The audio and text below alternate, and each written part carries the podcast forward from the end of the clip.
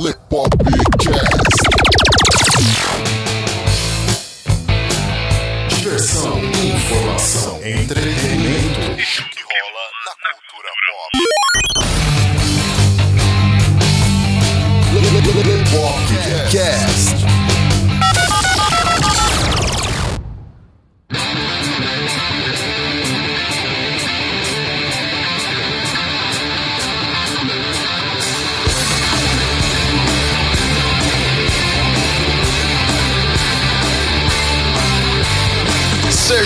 Bem-vindos a mais um Lepopcast, galera. Este que vos fala é o Léo Favareto e hoje só eu, galera. Infelizmente, nosso querido amigo Carlo Barbagalo está mal pra cacete de saúde. O cara baqueado aí. Calma, ele não está com febre amarela, tá, pessoal? Ele só, ele só não estava muito bem de saúde e infelizmente não pôde participar dessa gravação. Mas nós temos que tocar o barco assim mesmo. E hoje, galera, nós estamos dando abertura a um assunto que vocês vão acompanhar aqui mensalmente no Lepopcast Oh. durante 2018 e talvez um pouquinho além 2019. Vamos ver, vamos ver o que, que a gente consegue fazer aqui para vocês, que é um assunto que nós já queríamos trazer desde o ano passado, mas aí o Carlos e eu estamos pensando da melhor maneira de trazer esse assunto aqui para vocês. Nós conseguimos, nós nos organizamos, a gente correu atrás de muita gente. Nós estamos dando abertura a uma série de podcasts aqui no Lepopcast falando sobre criptomoedas, galera. Eu sei que vocês querem entender mais sobre criptomoedas, então nós vamos abordar algumas criptomoedas aqui. Não dá para falar de todas porque são mais de 10 mil ativos no mercado. É bastante coisa. Não dá para falar de todas, mas nós vamos falar das que nós julgamos mais relevantes. A galera quer conhecer mais e tal. Então nós conseguimos reunir vários economistas, criptoanarquistas, membros do grupo de desenvolvimento das criptomoedas, endorsers das criptomoedas. Nós vamos abordar diversos assuntos. Oh. Então vocês vão ver muita gente aqui da galera da Escola Austríaca de Economia, vários criptoanarquistas também falando disso com vocês. Nós reunimos um time bem bacana para falar de criptomoedas e abrindo esse assunto hoje, nós temos aqui uma indicação direto do Adriano Paranaíba. Foi um aluno do Adriano Paranaíba, Lucas Fiuza. Fala aí, Lucas. Como é que você tá? Bom, boa noite aí, Léo. Prazer estar aqui, cara. Só uma, uma correção rápida que eu faço a pós-graduação de escola austríaca de economia, lá no Instituto Mises, tá? Eu, é, minha formação não é de economista, tá? É, na realidade, eu sou formado em turismo e hotelaria, nada a ver, Putz, né? Eu vim do mercado imobiliário. Minha vida inteira eu trabalhei com incorporação imobiliária, construção, arquitetura e tal, mas nos últimos dois anos eu mudei minha vida para criptomoeda, mais fortemente nesse último ano e, e agora em 2018 eu estou executando todo o planejamento que eu passei esse tempo todo só me preparando, estudando e mergulhando no mercado. Fui aluno do professor Adriano na, na pós-graduação, ainda estou fazendo a pós-graduação em Escola Austríaca de Economia. É uma oportunidade fantástica para quem está no Brasil para entender não somente criptomoedas, mas a, a economia como um todo, porque a Escola Austríaca envolve direito, filosofia, economia. É um tipo de conhecimento muito completo e fascinante. Você foi muito bem recomendado pelo Adriano aqui. Inclusive, o Adriano vai dar uma entrevista pra gente, galera, mais pra frente, porém falando de empreendedorismo, Uh! ponto bem bacana aí que vocês vão ver. E você foi muito bem recomendado por ele aí, cara. É uma honra, é uma honra. Eu gostei demais de ser aluno dele. Além de ser um excelente professor, um cara muito gente boa. Ele é bem bacana mesmo. Galera, então vocês vão conferir essa entrevista conosco aqui com o Lucas Fiuza depois da Soviet.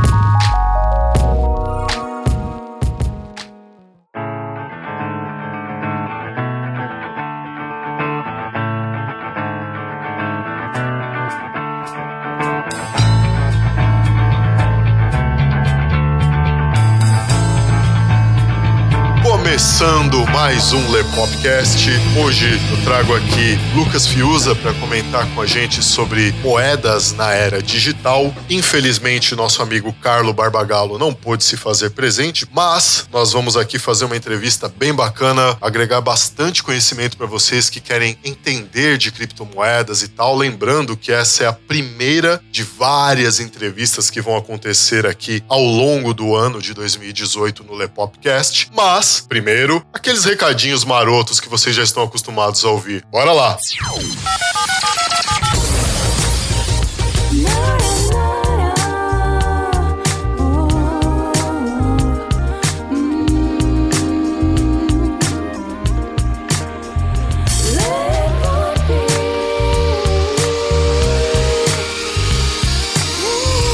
Você aí nos ouvindo nesse momento, sinta-se à vontade. Este é o Lepopcast, podcast semanal do site Lepop. Vai ao ar todas as terças-feiras às 19 horas. Aqui é o lugar certo para quem gosta de conteúdo e bom humor, uma pitada de acidez, trazendo para você o melhor da cultura pop e variedades. O Lepopcast integra a galera do Esquadrão Podcasts e, dentre os diversos agregadores onde você nos encontra, nós recomendamos o Ouvindo Podcast. Links na descrição. Gosta do nosso conteúdo? Então avalie a gente tanto no iTunes como no seu agregador favorito e ajude a fazer com que mais gente conheça a gente. E não se esqueça de fazer o download dos nossos episódios para você poder ouvir onde, quando e quantas vezes quiser. Então, bora lá, vamos pro episódio de hoje. Recados dados, galera. Tá na hora de entrar no tema, certo? Errado. Agora nós temos aqui para vocês uma pergunta polêmica, o momento da pergunta polêmica, aquele momento João Kleber, né? Que todos vocês vão passar a ver nas entrevistas aqui do Lepopcast, ah, onde a gente vai fazer uma pergunta polêmica para o entrevistado, que só vai respondê-la mais para frente no decorrer do podcast. Oh. Então vamos à pergunta polêmica. Lucas, qual a melhor de todas as criptomoedas? Aquela que vai deixar geral milionário em dois meses. Olha aí, não precisa responder agora, não precisa responder agora, porque agora nós vamos entrar no primeiro bloco. Vocês querem a resposta dessa pergunta, né? Então acompanha esse Lepopcast até o final. Vamos entrando no primeiro bloco. Lucas, eu acho que pra gente começar a falar de moedas agora na era digital, eu acho que é importante introduzir pra galera primeiro um conceito, né, do que é dinheiro, o que que diferencia né, as criptomoedas das chamadas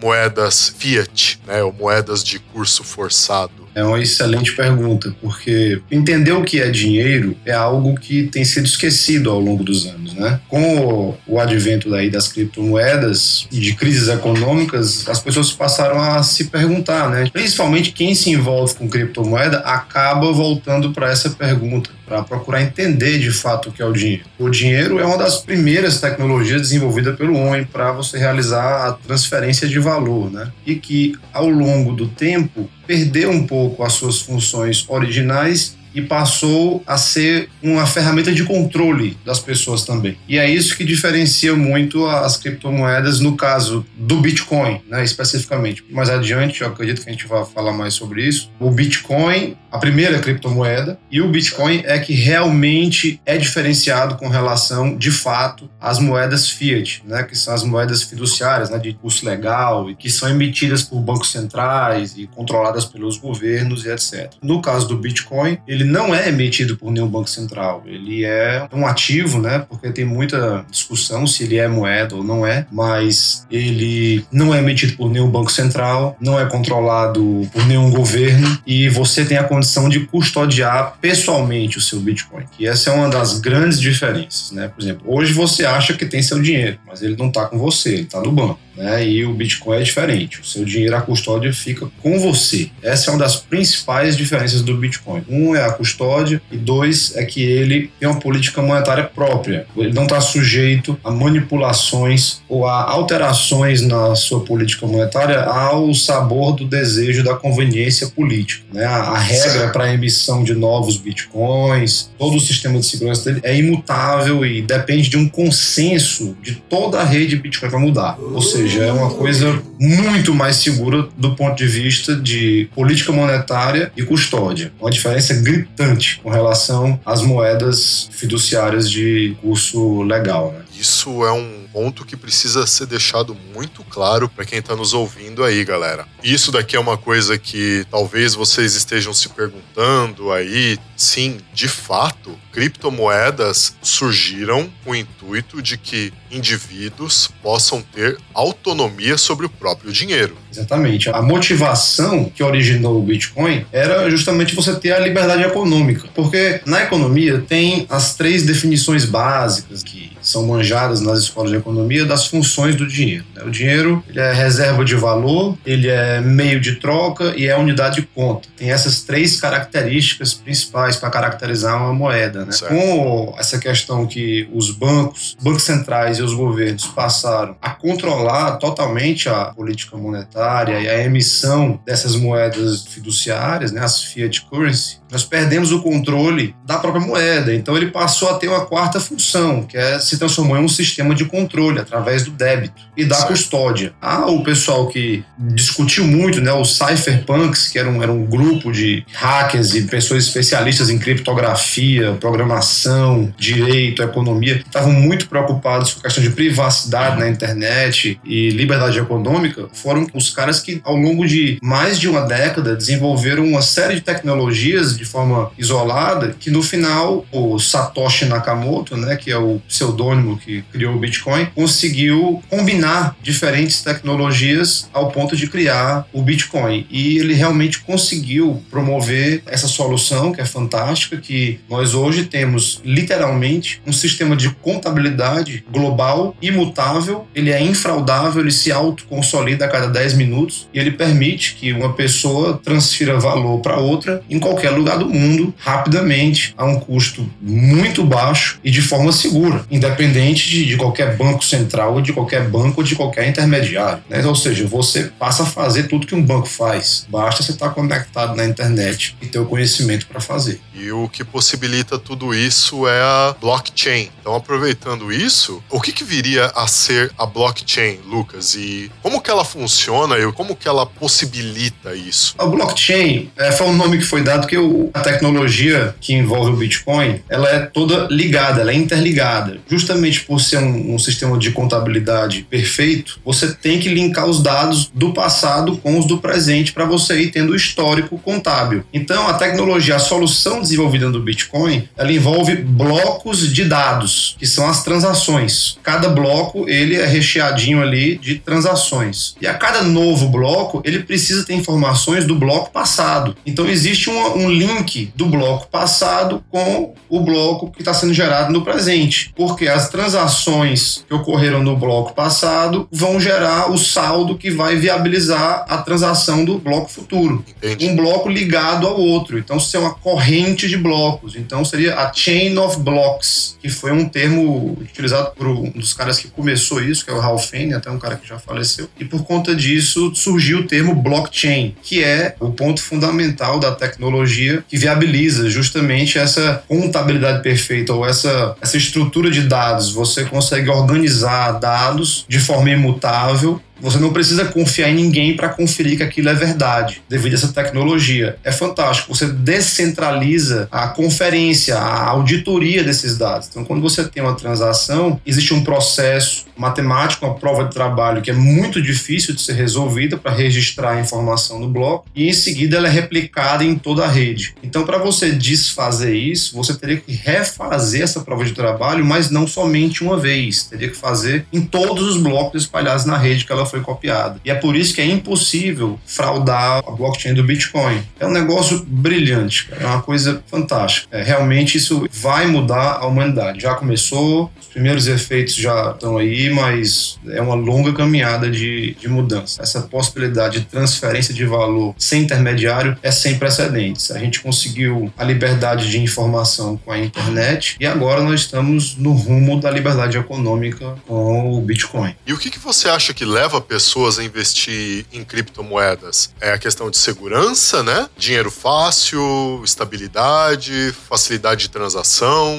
eh, ou alguma outra coisa no caso? No início, o que levou as pessoas a se envolverem com as criptomoedas e o Bitcoin, que foi a primeira, né? Era a busca pela liberdade econômica, realmente. Era, era um pessoal mais entusiasta, mais idealista. Era um pessoal que queria mesmo desenvolver uma tecnologia para se livrar do sistema econômico financeiro tradicional. Tanto que o Bitcoin surgiu no auge da crise de 2008, quando aquela quebradeira generalizada, as pessoas perdendo tudo, foi quando surgiu o white paper, né, a descrição de como seria o Bitcoin pelo Satoshi Nakamoto. A motivação foi essa. Então, os primeiros a utilizar o Bitcoin, realmente, eles estavam buscando isso, uma questão de ideal, até mesmo porque não valia nada. À medida que foi crescendo, que foi ficando conhecido, surgem pessoas interessadas apenas em fazer mais é, é, fiat, né, mais fiat currency, mais moeda de curso legal utilizando Bitcoin. Né? O cara quer só ganhar dinheiro, né, aumentar a quantidade de reais ou a quantidade de dólares usando Bitcoin. Tem muito pessoal da especulação. Então, assim, essa turma cresceu demais ao longo dos anos. Então, você vê muita gente se envolvendo com isso sem nem entender como funciona, de onde veio, como é que é a tecnologia, o que, que isso representa, fundamentos econômicos. Quer nem saber. Vai atrás de comprar hoje, porque estão dizendo que está subindo, e atrás de apenas de ganhar o dinheiro. Então, assim, muita gente hoje, a grande maioria das pessoas que está entrando, infelizmente, é um pessoal ávido por ganhar dinheiro rápido e fácil. A turma que era por questões de idealismo está no número bem reduzido. E também tem o pessoal que quer ter segurança. Quem já se aprofunda mais e entende o nível de segurança com relação à custódia e à questão de ter responsabilidade de política monetária, né, que eu chamo de sound money, né, esse pessoal transformou parte do seu patrimônio, porque ainda é muito volátil, o preço sobe e desce demais de maneira muito brusca, porque o mercado ainda é pequeno, apesar de já ter os números certo. já serem de bilhões e etc, ainda é um mercado muito pequeno comparado ao sistema financeiro, realmente é muito seguro, mas a volatilidade ainda é um empecilho para que as pessoas transfiram todo o seu patrimônio para esse tipo de ativo. Então, assim, hoje não se recomenda de jeito nenhum que se faça isso, apesar de que algumas pessoas fazem, muita gente faz, aposta e não acredita, tem que ter muito sangue frio para fazer isso, porque tem tido bons resultados, mas a volatilidade pode ser muito perigosa. Você pode passar longos períodos de baixa, né? E é um risco que pode te pegar no momento inconveniente. Então, nós temos todos os perfis, né? O cara que é idealista, o cara que busca segurança de custódia. Por exemplo, se você ver na Venezuela ou em países que os governos são muito irresponsáveis, o pessoal está muito menos preocupado com a volatilidade do Bitcoin do que com a inflação. Né? O cara está muito preocupado com fisco, inflação e prefere assumir a volatilidade do Bitcoin porque pelo menos a custódia é dele e o valor do Bitcoin comparado à moeda do país dele sempre vai estar muito mais elevado. Acaba que vale bem mais a pena, né? Tem gente conseguindo sobreviver na Venezuela por causa disso, gente preferindo fazer isso no Zimbábue, alguns países que a política econômica foi absolutamente irresponsável e tá com a economia destruída, né? Você acredita que as criptos vão chegar, entre aspas, dominar o mundo algum dia? Eu acredito em especial o Bitcoin, que o Bitcoin ele melhora, ele tem atualizações. São atualizações que precisam de consenso. Não é ninguém que manda e vai lá e faz sozinho. Então todas as propostas de melhoria no Bitcoin, elas são exaustivamente debatidas e uma vez que o mercado concorda, os desenvolvedores e os usuários do Bitcoin e os mineiros de Bitcoin, que é o pessoal que disponibiliza máquinas para fazer a segurança da rede, que são máquinas que realizam essa prova de trabalho, o pessoal está avançando muito e pequenos ajustes estão sendo feitos. Então, eu acredito que isso vai acontecer por causa da necessidade de ter uma política monetária responsável e da necessidade de se livrar desse sistema de controle. Então, quando eu digo dominar o mundo, nessa opinião, não é que as outras moedas vão desaparecer e só vai ter criptomoeda, só vai ter Bitcoin, não, não é isso. Mas ele vai ser um balizador, ele vai enquadrar as outras políticas monetárias. Eu acredito que, por exemplo, o que já foi um dia o padrão ouro, eu acredito que virá a ser o padrão Bitcoin, que vai lastrear as outras moedas né? O que é até pode soar um absurdo, tem muita gente que reclama, que fala que o Bitcoin não tem lastro. Eu falo brincando, o pessoal fica horrorizado quando eu digo que, para mim, o Bitcoin é o lastro porque a política monetária dele é, é, é, matemática pura. Não tem como mudar, manipular, alterar, e é imutável, infraudável. E é um livro razão contábil público, qualquer pessoa pode ir lá e conferir qualquer transação. E ela só é anônima, mas você tem como rastrear qualquer transação e conferir o livro razão do Bitcoin. Então realmente é uma coisa sem precedentes, é muito fascinante, tem sido necessária, né, atualmente. Tem muita gente fora do sistema financeiro porque banco acha que não vale a pena ter como cliente, como por exemplo nos confins da África, ou até mesmo aqui no Brasil, regiões remotas. O pessoal de banco acha que não tem sentido fazer um investimento, ter uma agência lá, atender gente lá, as pessoas que se ficarem na de cliente não tem nem como cobrar, não tem o que cobrar. Deixa esse pessoal de fora, assim, são bilhões de pessoas que estão fora do sistema financeiro e de serviços financeiros e que agora todas vão ter condições de ter acesso a isso apenas com um smartphone e acesso à internet. Se você quiser ajudar alguém, você pode ajudar diretamente agora. Você não precisa mais mandar para a instituição, para essa instituição resolver, distribuir depois. Coisa que a gente sabe que muitas vezes tem alguns pedágios indesejados. É. Verdade. Mas isso que você falou do fato de possibilitar agora uma ajuda direta, isso é muito interessante. Principalmente pessoas que você sabe que estão necessitadas, que você pode ajudar diretamente sem ter que passar por um intermediário que você não, não sabe se é de muita confiança ou não, se realmente vai repassar o valor ou não. Exatamente. Muito comum, né? Bastante. Infelizmente é muito comum. Exatamente. E no cenário atual agora, Lucas, quais criptos têm maior destaque e por quê? Sem dúvida, o carro-chefe é o Bitcoin, né? O Bitcoin foi o Certo. primeiro. Todas as outras que apareceram vieram à sombra do Bitcoin, todas usam parte da tecnologia do Bitcoin, cada um tem suas particularidades. E isso tem sido muito legal desse mercado de cripto. Ele materializou o livre mercado, de fato. Então, novas propostas surgem todo dia. O cara copia o código do Bitcoin, muda um detalhe ali, muda um detalhe aqui, faz tecnologias alternativas, tudo se desdobra a partir dele. E o, o sujeito solta no mercado, e o mercado decide se adota, se não adota. Tem sido muito interessante, porque todas essas novas criptomoedas após o Bitcoin, elas são experimentos. E é muito bom que exista isso, para a gente ver testes do que, que funciona, do que, que não funciona e ir aprendendo. Esse tipo de competição sempre foi saudável, é o que põe as coisas para frente, né? Agora, infelizmente, se tornou também uma maneira de ganhar dinheiro, muito dinheiro. E tem muita picaretagem, tem muito projeto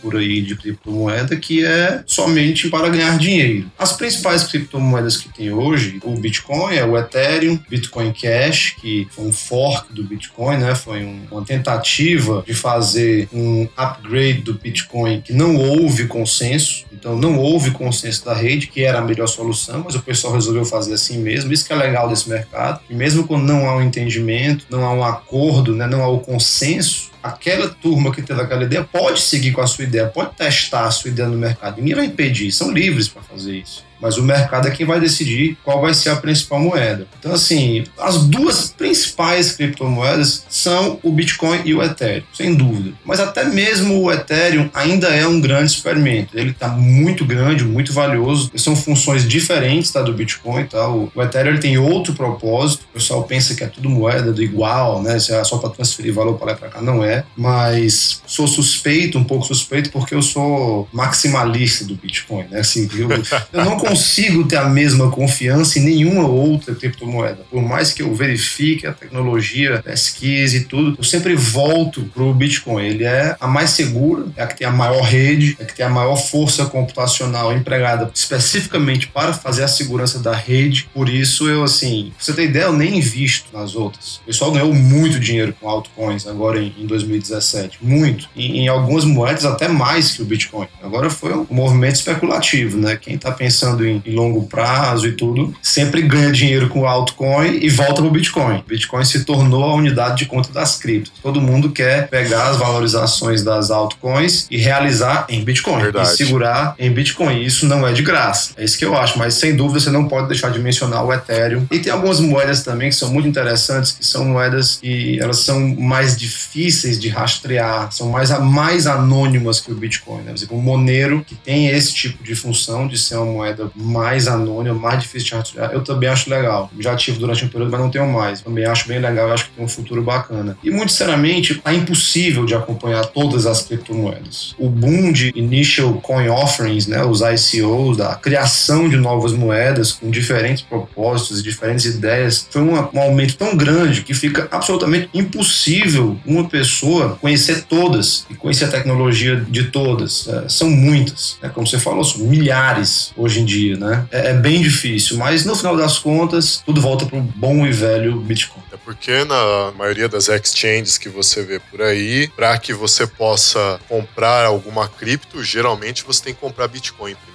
É, exatamente. Tem gente solucionando isso, mas você vê, quem quer fazer uma reserva de valor e segurar e fazer um investimento longo prazo, vamos dizer assim, sempre volta pro Bitcoin. Tem muita gente que está fazendo isso com Ethereum também e tem se dado muito bem. E questões pessoais também, né, do que, que cada pessoa gosta mais, assim, independente de qualquer coisa, sempre é bom frisar que esse mercado não é brincadeira, envolve dinheiro, nós não estamos fazendo recomendação, disclaimer, né, não estamos fazendo recomendação de investimento. A cada um tem que fazer o seu dever de casa, faça a sua própria pesquisa, estude muito antes de se envolver nisso. Procure pessoas que você confia, que já estejam mais avançadas. Veja, pesquise muito pela internet, em livros, né? Tem muita gente boa antes de você tomar uma decisão de investimento considerável para o seu bolso. Né? Outra coisa também que se recomenda é não coloque mais do que o que você pode perder. Existe muito lado emocional em mercado especulativo é um grande momento de especulação. O que, que acontece nesses momentos? O pessoal que tem mais sangue frio, mais paciência e mais fôlego ganha em cima dos mais afobados e ansiosos. Porque se você investe mais do que o que você poderia perder e o preço cai e acontece alguma coisa na sua vida que você precisa de dinheiro, ou então você se aperreia mesmo psicologicamente, vai lá e vende na baixa, vai brigar, acabou, perdeu. Não tem jeito. Agora, se você tem o sangue frio de aguardar, passar por aquele tenebroso período de baixa ali, depois você acaba recuperando, mas é bem mais difícil do que parece segurar essa onda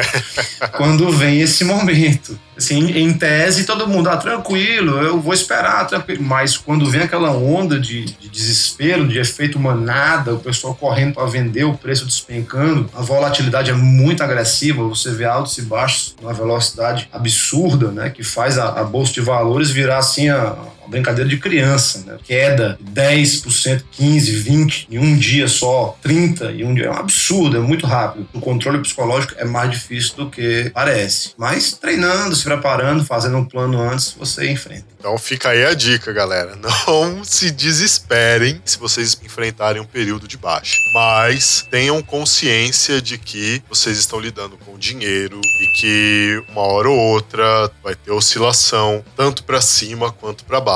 Fiquem avisados aí. Lucas, uma coisa bacana dessa era digital é que ela possibilitou que meios alternativos e até descentralizados, tanto de empreender como de solucionar problemas, né? Como a gente citou aí o caso de até poder fazer doação para pessoas necessitadas, ajuda e tal. E agora a gente está vendo aí a oportunidade de se ter autonomia sobre o próprio dinheiro. Como que você enxerga essa questão no longo prazo. O grande pró, né, assim, a grande vantagem, a liberdade econômica é uma coisa tão valiosa que nós não temos como ter liberdade política sem ter liberdade econômica. Certo. Se você não tem liberdade econômica, você vai perder a liberdade política. Os políticos vão mandar em você. É o que ocorre hoje. É muito importante esse fato de você ter a liberdade econômica. Agora, fora isso, essa tecnologia está apresentando para a gente um, um horizonte de possibilidades incrível, porque se você parar para pensar, tudo na nossa vida é um livro razão de registros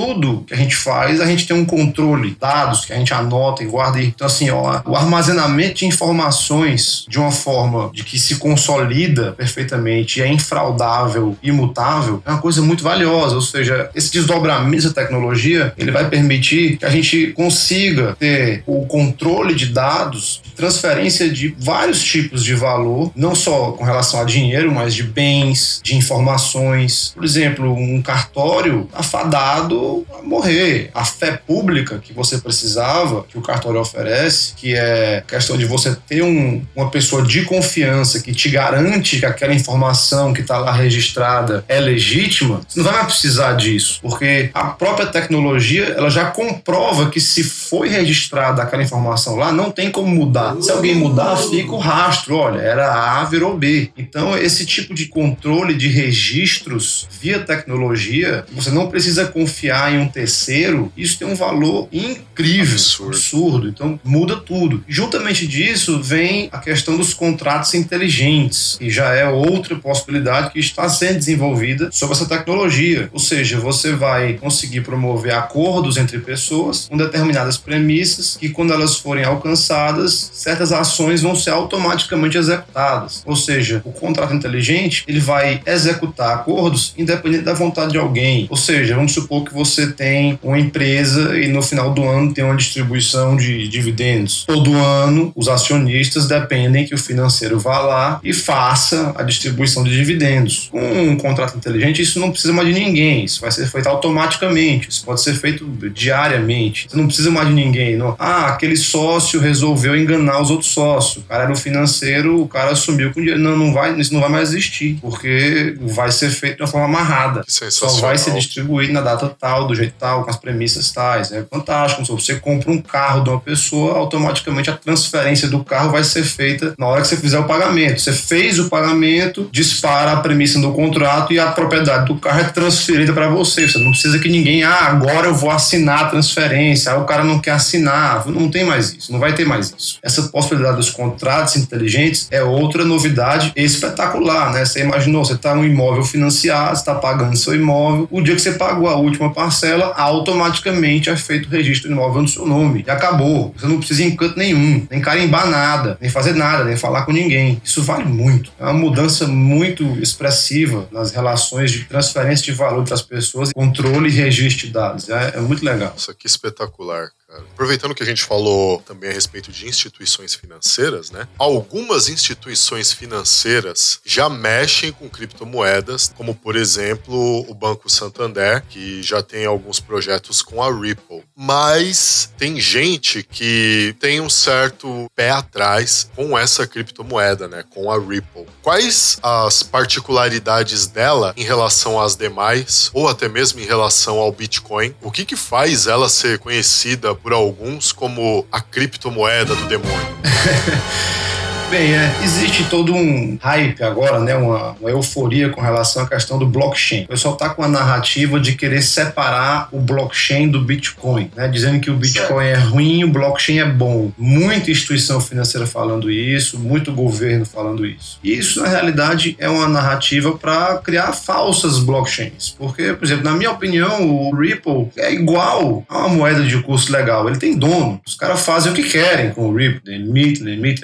O Ripple ele está querendo substituir o Swift Code para ser a moeda interbancária, mas volta ao problema de ser uma coisa centralizada. A grande vantagem do Bitcoin é que ele realmente é uma moeda descentralizada, não tem um dono. Existem forças que influenciam o Bitcoin. Tem a comunidade dos mineiros, a comunidade dos desenvolvedores e tal, uma comunidade de pessoas que detêm muitos Bitcoins e eles exercem influência, mas eles não mandam absolutamente. Como no caso do Ripple, existe sim um grupo que comanda o que vai ser feito com o Ripple. É literalmente uma empresa, tem um CEO da, do Ripple. Você não, você não vê o CEO do Bitcoin. né? Verdade. Isso não existe. O Ethereum também. O Ethereum é quem mais se aproxima de ser uma blockchain como a do Bitcoin, ser uma blockchain pública, e descentralizada, mas infelizmente ela também tem um nível de centralização muito superior que a do Bitcoin. né? O cara que inventou o Ethereum, o Vitalik Buterin, ele tá vivo, tem uma influência imensa, ele pode deter conhecimento sobre o próprio Ethereum que as outras pessoas não têm. Você vê, teve um problema no primeiro Ethereum, hoje se chama Ethereum Classic, teve um problema de bug de código e eles alteraram na marra, fizeram um fork para poder resgatar os fundos que haviam sido perdidos e fizeram um Ethereum que a gente conhece hoje. O Bitcoin Classic segue, mas com um valor inferior. Certo. Existe uma série de vulnerabilidades. O Ethereum, como ele tem um propósito diferente do Bitcoin, ele é mais flexível. Ele se propõe a fazer mais coisas além além de fazer a transferência de valor como o Bitcoin faz, né? Então ele, ao mesmo tempo, ele é mais vulnerável. Então, assim, eu realmente tenho um pé atrás com o Ripple. Eu acho que ele pode contribuir muito para o ecossistema de criptomoedas. Ele tem muito a oferecer, mas é um ativo centralizado. Não pode esquecer disso. Muito bom saber.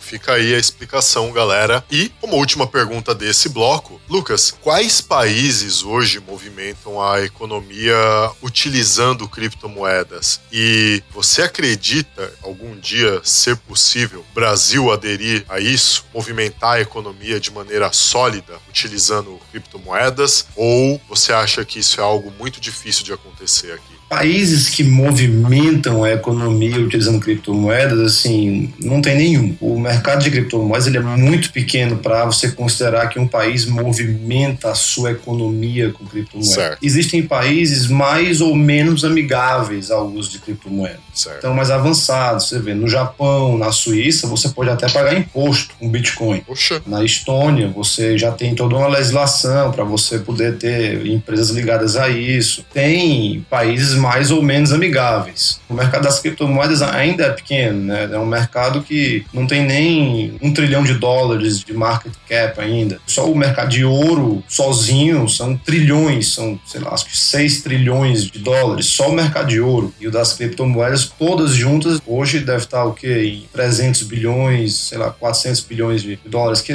todo dia a cotação muda tanto que um dia tá. Mas é, a última vez que eu vi o Bitcoin tava com uns 190, então vamos dizer, deve estar uns 350 bi, 400, tudo. E assim, acreditar se vai ser um dia o Brasil aderir a isso, eu acho que sim, um dia é possível que a gente use criptomoeda aqui no Brasil, como em outras regiões do mundo. Eu acredito, como eu te falei, que o Bitcoin vai ser o lastro né, das outras moedas. Então nós sempre vamos ter uma referência de quanto a nossa moeda está com relação ao Bitcoin e vamos saber o nível de inflação que a economia está passando. Vamos ter referências né, da qualidade da nossa moeda, porque nós vamos ter o Bitcoin que tem uma política monetária engessada, que não tem como fazer graça. Então a gente vai ter como comparar e ver o rumo que a gente está indo. Então eu acho que isso vai acontecer, mas temos uma longa jornada, porque o pessoal que usa o sistema financeiro tradicional hoje como um sistema de controle não vai ficar passivo observando isso acontecer, né? Ninguém perde poder sem reagir, sem espinhar. Lepopcast. www.lepop.com.br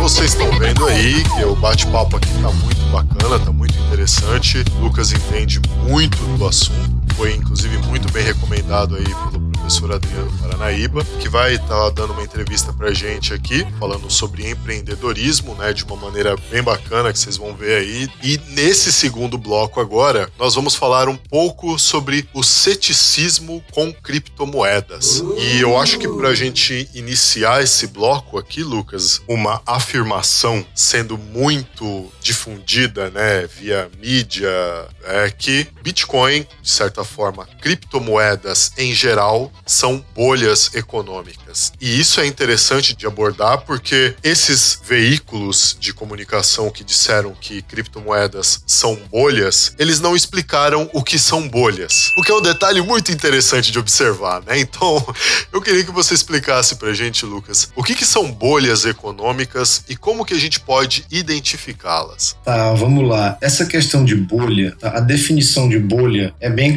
capcioso, assim. Existem algumas divergências sobre o que é bolha e o que deixa de ser. Já havia economistas tendo opiniões bem diferentes a respeito disso. O meu entendimento, não sou economista, mas o meu entendimento sobre o que é uma bolha econômica é quando existem ativos que estão supervalorizados. O pessoal acha que vale mais do que o que é, infla o preço daquilo ali, Certo. aquele ativo fica com um preço muito superior ao que realmente ele vale, e quando o mercado se dá conta disso, não tem liquidez para todo mundo que quer sair dele. Então dá toda aquela quebradeira, né? Que foi o caso da bolha imobiliária de 2008. Exatamente, que saíram financiando para pessoas que não tinham a análise de crédito, né? Não tinha como pagar. Então o pessoal saiu financiando, financiando, financiando, sem garantia e gente que não tinha como pagar. Não, não fizeram análise de crédito correta, mas foram vendendo a dívida um para o outro, um para o outro, um para o outro. E quando estourou, não, não tinha liquidez no mercado para resolver aquilo. No caso das criptomoedas, existe bolha as criptomoedas? Sim, eu acredito que sim. Eu acho que em vários momentos teve a, a, uma supervalorização das criptomoedas. Você dá uma especulada, aumenta muito. Mas no caso específico, por exemplo, do Bitcoin, o dia que essa bolha vai realmente estourar, eu acho que ainda está muito distante. E se é que esse dia vai chegar, porque como é que você vai avaliar quanto é que vale o Bitcoin? Uma coisa é você supervalorizar um produto específico ou uma empresa específica, uma operação, né? Vamos supor, julga que o preço de uma empresa ou de um produto está super valorizado. Aí você tem como você analisar minimamente se a produção daquilo ao máximo dá aquele tipo de resultado ou não, se a empresa está com a performance e vai durar aquele tempo, as inovações que vêm a competir com aquele produto vão aguentar. E no caso do Bitcoin, é muito difícil você conseguir mensurar isso, porque quanto é que vale você conseguir transferir valor para qualquer pessoa no mundo, independente de, de terceiros? Quanto é que vale você ter a custódia do seu patrimônio? Você que tem, não é ninguém. Por exemplo, se você for no banco hoje, qualquer pessoa e disser que você quer sacar tudo tá na sua conta, teu gerente vai te perguntar o que você vai fazer com esse dinheiro, o que está acontecendo, vai te fazer um monte de perguntas. Não interessa pro gerente o que você vai fazer, o dinheiro é seu. Eu quero jogar fora, ele não tem que se meter nisso, mas vão te, vão te perguntar, né? Você vai fazer uma transferência acima do limite permitido, você tem que ir lá e pedir autorização para um gerente para movimentar o que é seu. Quanto é que vale essa liberdade que o Bitcoin proporciona e essa segurança que é proporcionada pela matemática, pela tecnologia, pela criptografia? É uma coisa incrível. Então, assim, existem momentos de bolha nítidos que o preço se especula demais, o preço sobe muito, como foi o caso do final do ano passado, chegou a 20 mil dólares, o Bitcoin saiu de menos de 10 para 20 no intervalo muito curto. Então ficou bem nítido que era um momento de bolha. Então, quando o pessoal percebe que está super valorizado naquele dado momento, corre para vender, para realizar, e aí nem todo mundo chega a tempo muita gente fica presa com um preço abaixo daquilo que comprou. Eu acredito que nesse momento a questão das criptomoedas, em especial do Bitcoin, eu até evito falar muito de outras criptomoedas, porque não tenho tido condições de me aprofundar em outras criptomoedas, porque só o Bitcoin já demanda um nível de pesquisa considerável para acompanhar. Então, assim, eu percebo que existem momentos de bolha, mas não é aquela bolha esquema crise de 2008 que transforma tudo em pó. Certo. O preço do Bitcoin pode até cair mais do que o esperado, mais do que as pessoas gostariam, mas eu duvido muito que ele vire pó, que não passa a valer nada. E eu também acredito que por mais que ele caia, será durante um certo período e voltará a subir depois, justamente por causa da solução tecnológica que ele está escorado né, e o que ele proporciona. Porque tudo no Bitcoin, uma constante pesquisa e busca pelo entendimento, pelo conhecimento da tecnologia e da dinâmica econômica por trás disso e do comportamento das pessoas, porque é realmente sem precedentes. Nunca houve nada que possibilitasse isso na humanidade. Então não, não existem referências concretas do desdobramento do que, que isso vai dar. Nós temos ideia, mas de fato exatamente o que vai acontecer a gente não sabe. Teve grandes economistas, por exemplo, da escola austríaca, o Hayek, que escreveu sobre a desestatização do dinheiro. Sim, o Milton sim. Friedman também já falou sobre moedas do conceito semelhante ao do Bitcoin lá atrás. Esses caras visualizaram coisas nesse sentido e até descreveram eventuais cenários de como tudo pode se desdobrar. Mas não era exatamente dessa forma. Era impossível para eles imaginarem que ia se materializar de forma virtual, né? De uma maneira tão brilhante como foi com o Bitcoin. Então, realmente, cara, é uma coisa que fascina muito. É até perigoso a pessoa ir se envolvendo com isso, porque é tão cativante, você fica tão encantado que você dedica muito tempo a isso. E vale a pena. Tá vendo? No meu caso, valeu muito a pena. É sempre bom buscar conhecimento a esse respeito. É por isso, galera, que durante esse ano todo e provavelmente daqui para frente, né, a gente vai trazer sempre melhor conteúdo para vocês aqui a respeito de criptomoedas, para deixar vocês mais cientes a respeito do assunto, vocês terem mais informação, vocês terem aonde buscar informação. Fazendo isso aqui pensando em vocês. Lucas, inclusive, já respondeu a próxima pergunta.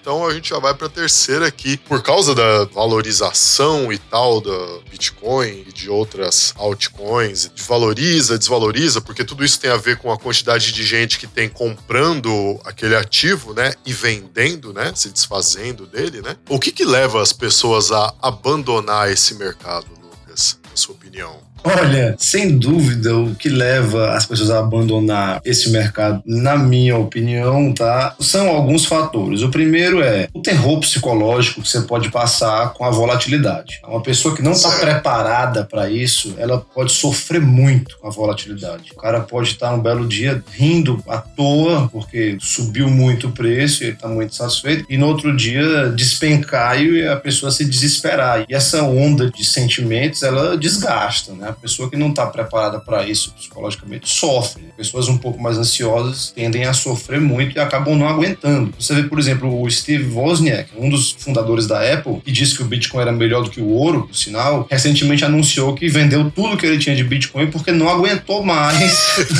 acompanhar o sobe e desce do preço. Diz que para ele estava uma coisa insuportável, ele não conseguia mais viver sem estar tá acompanhando o preço. Então aconteceu isso. Outras pessoas que abandonam o mercado, é quando toma prejuízo. O cara entra, o preço cai, ele se desespera, entra numa paranoia que o preço nunca mais vai subir ou que vai só descer mais para sempre e não aguenta esperar e vende. Aí nessa hora acabou, perdeu tem mais. Alguém comprou dele levou. E uma coisa que você falou de abandonar o mercado também, é importante a gente fazer um alerta que não é nem diretamente relacionado a essa pergunta, mas que na realidade não faz pessoas abandonarem o mercado, mas faz elas se afastarem antes mesmo de conhecer. São as velhas pirâmides, né? O pessoal que vem usando muitos golpes, né? Fraudadores e criminosos que enganam as pessoas, usando o case do Bitcoin e das criptomoedas para enganar mesmo, para fazer um esquema Ponzi, né? Aquele de pirâmide o cara te promete retornos fabulosos, você investe com ele, dá o dinheiro para ele e ele te promete um retorno fabuloso. Aí, utilizando da desinformação, a desinformação é você contar uma mentira com alguns elementos de verdade. Então, a pessoa, quando vai conferir esses elementos, bate que é verdade acaba acreditando na mentira. Como, por exemplo, ah, eu vou te dar um rendimento mensal de 30% ao mês. Você me dá aqui 5 mil reais e eu vou te dar 30% ao mês. Daqui a um ano tu pode resgatar o principal. Eu, cara, mas como é que você vai conseguir fazer isso? É impossível. Aí o cara, ah, eu vou investir em Bitcoin. Olha quanto é que rendeu o Bitcoin aí esse ano. Aí o cara vai olhar, deu mais de mil por cento. Aí o cara, ah, realmente tem margem para esse cara fazer isso, né? Deve ser verdade. Tem margem, eu tô vendo aqui. Isso aconteceu de fato. O Bitcoin valorizou mais de mil por cento. Então dá. A pessoa acredita, entrega o dinheiro pro cara. E muitas vezes eles não compram nunca nem um Bitcoin. É só conversa fiada. Foi então, o caso da BitConnect, né? Exatamente. Teve vários casos. Aqui no Brasil tiveram vários. E o pessoal, quando descobre, é tarde demais, né? Até mesmo porque a, a a consequência criminal ainda é relativamente branda. O pessoal está tentando mexer aí na legislação, mas assim, fica esse alerta, tome muito cuidado. Quem vier com conversa que vai te dar retornos fabulosos mensais no Bitcoin, corra disso, porque isso não existe, tá? É, você pode ter rendimentos altíssimos, como pode ter prejuízo, nada é garantido. Então, falou garantiu que vai te dar 30, 10, 20% ao mês, já esquece e vai embora que é roubado. Isso é muito importante de ficar claro aí para vocês, galera. Prometeu lucro fabuloso, mundos e fundos, vaza. Exatamente. Faz sua própria pesquisa, né? Tem inúmeros canais muito bons no YouTube. Um deles, por exemplo, é um dos professores da pós-graduação de Escola Austríaca de Economia, que eu acho que hoje pode ser considerado um dos maiores especialistas em Bitcoin, em criptomoeda do Brasil, que é o Fernando Urich, que ele foi meu professor também na pós-graduação. É um cara muito bom. Esse é economista mesmo, é.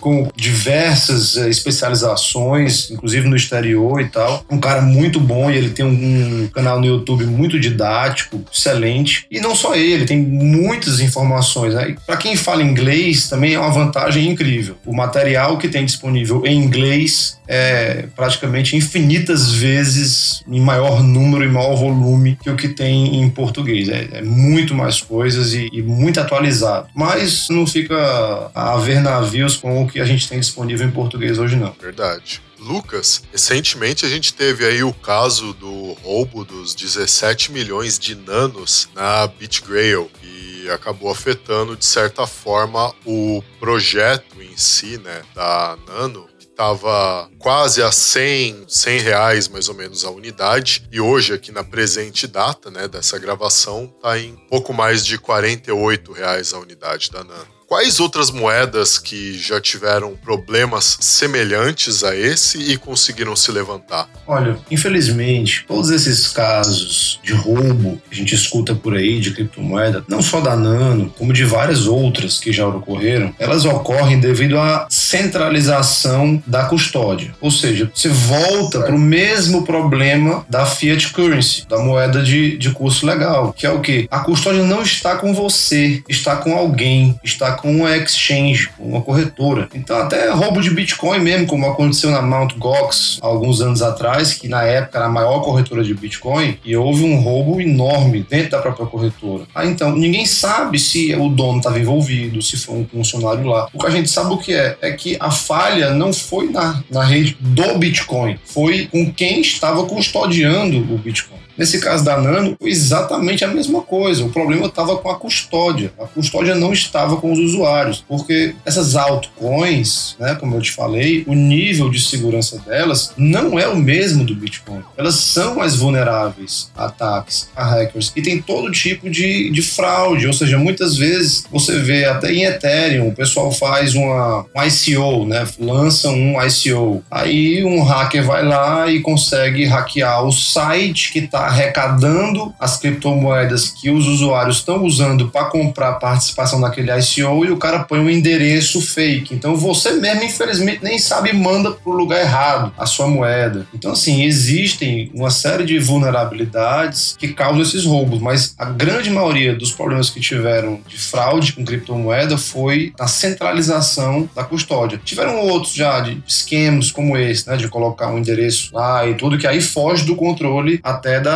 da, tecnologia, né? Por exemplo, no caso do Bitcoin, se você mandar um Bitcoin para endereço errado, não tem volta. Vamos supor, você está lá no seu site, você bota o endereço de Bitcoin, aí um hacker vai lá, consegue adulterar o endereço que está no seu site, as pessoas começam a mandar para ele, não tem mais volta, né? Mas aí não foi uma coisa causada por falha na tecnologia em si, foi uma sabedoria do ladrão, né? Certo. Que é o mesmo problema como se uma pessoa fosse lá e roubasse um banco e levasse seu dinheiro, sendo que nesse caso não tem um seguro, né? É, verdade. Na sua opinião, qual você acha que é a probabilidade de ocorrer um novo caso de roubo a uma exchange? Como que o pessoal que está ouvindo a gente agora pode selecionar uma boa exchange para comprar criptomoeda? Quais fatores que o pessoal precisa considerar? Você tem que olhar na exchange o volume, né, o tempo que ela está operando, se você conhecer o pessoal que está por trás, melhor ainda. Né, são alguns mecanismos que você pode examinar para mitigar o seu risco, apesar de que nada disso te garante nada. O que te garante alguma coisa é você não deixar suas criptomoedas lá ou seu dinheiro. Você põe o dinheiro lá, faz a operação que você quer e depois você retira e fica com ele na sua custódia, principalmente criptomoeda. Com relação a outras criptomoedas, como no caso altcoins, que tem carteiras específicas, eu até fico preocupado, porque tem algumas carteiras que eu, eu acho que são duvidosas, outras criptomoedas cujas carteiras são de segurança duvidosa, mas eu não sou um cara técnico ao ponto de poder fazer um julgamento honesto em relação a isso. Tô falando a impressão que eu tenho diante de alguns casos que eu já vi. Pode ser até que algum técnico achou absurdo eu falar isso generalizando dessa forma. Mas para mim, a que é segura de fato é o Bitcoin. Então, se você tá lá na corretora, você comprou ou vendeu, tira seu Bitcoin de lá, manda para sua carteira. Na sua carteira não tem quem tome. Só existem duas maneiras de tomarem os seus Bitcoins entrando na sua carteira. Uma é o cara descobrindo tua senha da tua carteira e acessando ela como se fosse você, e outra é o cara colocando uma arma na tua cabeça e te obrigando a transferir para ele.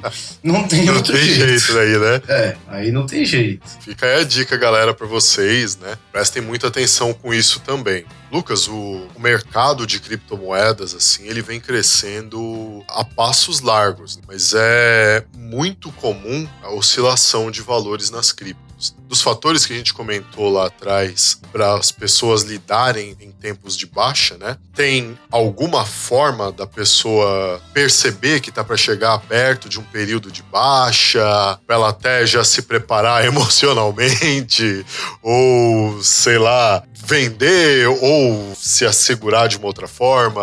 Cara, a volatilidade ela tem sido uma constante nesse mercado. Ela é bem agressiva. No começo desse ano, realmente, o Bitcoin sofreu uma queda muito forte, que foi a, o estouro da tal da bolha. Eu volto até a, a, afirmar, né? A questão não é que é uma bolha, mas existem momentos de bolha. O preço infla demais, aí ele corrige, equilibra de novo e segue, tendo seu mercado sendo construído novamente. São momentos de realização. As pessoas vendem, existe compra novamente. Então, como é um mercado literalmente livre, como é o livre mercado, essas manobras de manipulação, de fazer com que o preço suba, elas são muito constantes e muito agressivas. Né? Qualquer cara que tem muito dinheiro, com o tamanho do mercado que o Bitcoin tem hoje, ele consegue fazer várias graças em vários momentos. Então, o cara consegue, de fato, executar manipulações de mercado. Mas o que é legal é que todo mundo que tem muito dinheiro pode fazer isso. No mercado financeiro tradicional, é só Banco Central, governo e banco. São poucos que conseguem fazer manipulações de mercado em escala imensa e ainda usam artifícios legais para se beneficiar. No caso da criptomoeda,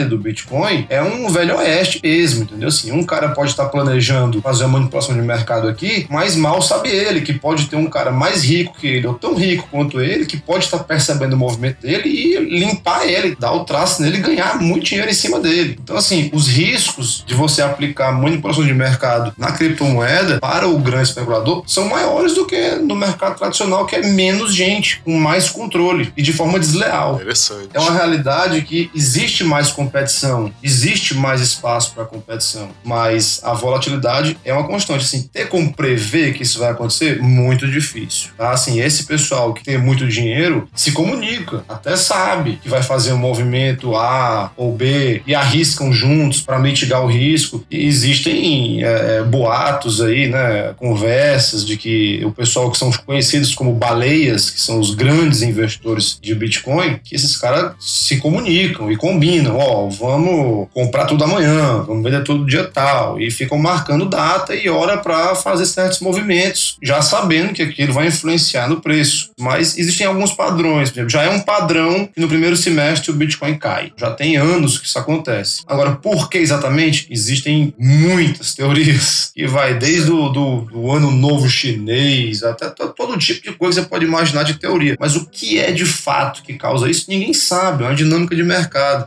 Conhecimento do porquê exatamente que as coisas ocorrem, ninguém tem. O que a gente tem é o preço. É o preço é que indica para onde o movimento está indo. Existem alguns indicadores que ajudam a pessoa a se preparar, análise técnica, análise fundamentalista, você fica acompanhando o mercado e tudo. Então existem indícios que mostram tendências e você pode acreditar nessas tendências e você pode acompanhar a sua experiência, vai levando você a, a tomar suas decisões, mas sempre sabendo que tudo pode mudar se, um, por exemplo, um grupo de baleia desse decidir fabricar um, uma dinâmica diferente da tendência naquele dado momento. Ou seja, não há como prever. Resumindo, não há como prever. Você tem que ficar ligado e examinar as tendências. E aí tomar as suas decisões em cima da tendência que você está reconhecendo. Galera, isso é algo que eu esqueci de anunciar no primeiro bloco, já anunciando agora. Aí na descrição vai ficar para vocês em todos, tá? Não só nesse, mas em todos os nossos episódios do Lepopcast, onde nós fomos abordar o assunto de criptomoedas, o nosso dicionáriozinho de gírias de mercado de criptomoedas vai ficar aí abaixo na descrição uh! para vocês terem o conhecimento disso também, porque é muito importante. Vocês entenderem aí o que são baleias, o que são os famosos mãos de alface, né?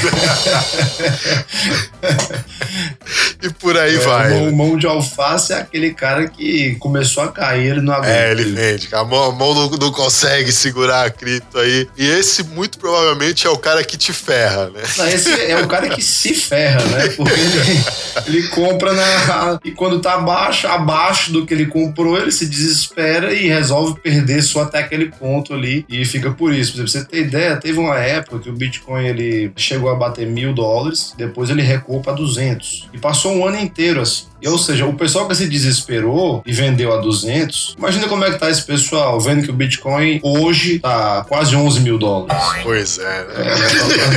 É, valeria a pena ter aguardado, né?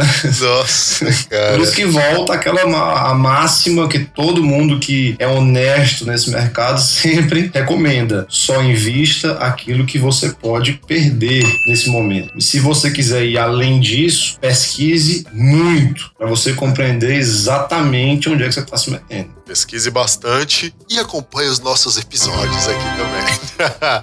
Lucas, última pergunta desse bloco aqui. Tá virando muito comum do pessoal falar em regulamentação de criptomoedas. Algumas pessoas dizem ser impossível, outras pessoas acreditam ser possível. A gente já tem exemplos aí, como a Venezuela, que criou aí a própria criptomoeda, né? O Petro, acho que é esse o nome, né? É. É.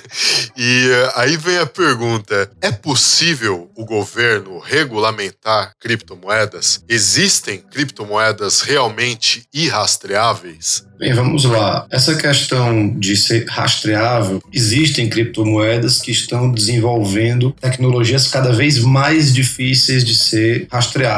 Tá? Assim, a que eu te falei, a Monero é uma delas. Os desenvolvedores estão tentando fazer com que isso fique cada vez mais forte. Estão trabalhando muito fortemente nesse tipo de tecnologia para realmente ficar muito difícil de rastrear. Existem hoje alguns mecanismos. O pessoal tem chamados é, misturadores, né, traduzindo misturadores de moeda, né, que você faz uma operação e mistura com outras operações, mistura com moeda, vai de uma para outra para dificultar. Mas assim, com relação ao Bitcoin, o Bitcoin ele é rastreável, ele é anônimo, mas ele é rastreável. Certo. Nós nem temos aquela coisa totalmente irrastreável como um dinheiro em espécie, mas também não é absolutamente rastreável como um cartão de crédito ou movimentação bancária normal que a gente vê hoje. Fica mais ou menos no meio do caminho, né? A questão do Bitcoin. Então, assim, a tendência é que chegue um ponto que exista uma criptomoeda absolutamente rastreável. Hoje já é bem complicado rastrear, mas se você pesquisar, os maiores especialistas do mundo conseguem descobrir um monte de coisa. Mas é difícil, entendeu? Tanto que você vê esses hackers que fazem esses ataques a banco de dados das pessoas, das empresas e pedem resgate em Bitcoin, né? Que são os WannaCry ransoms, né? Muitas vezes nem vale a pena. O cara pede um resgate, ah, eu quero 10 mil reais, quero 5 mil reais. Nem vale a pena você atrás de contratar um profissional para rastrear esse cara. Porque o profissional vai ser mais caro que isso, tem pouca gente. Por isso que se considera que é muito difícil, que é irrastreável, mas não é. É rastreável, deixa rastro. O Bitcoin em especial deixa rastro. Com relação à regulação, regular o Bitcoin, no caso, eu gosto sempre de usar o Bitcoin como referência, porque é o que há realmente de concreto, como blockchain público, como criptomoeda descentralizada de fato, é impossível. Ele já é autorregulado, já tem as regras dele, já tem todas as premissas estabelecidas, ele já está lá a política monetária dele, quantos bitcoins vão ser emitidos, em quanto tempo, de que forma, já está lá. Ele já está regulado por ele mesmo. Então, assim, é impossível.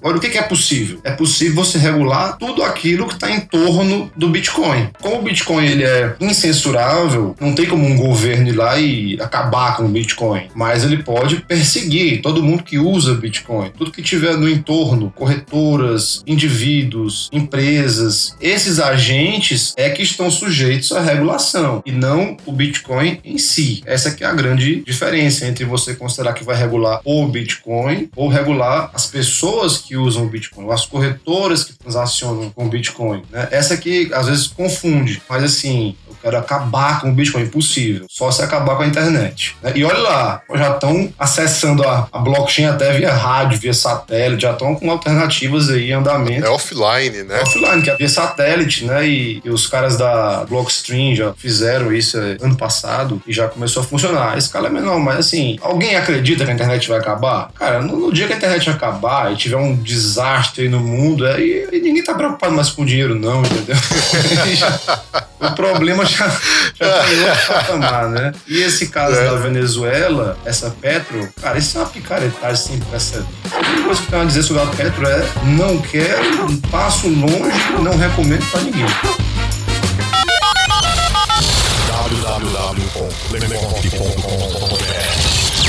www.lepop.com.br Lepopcast.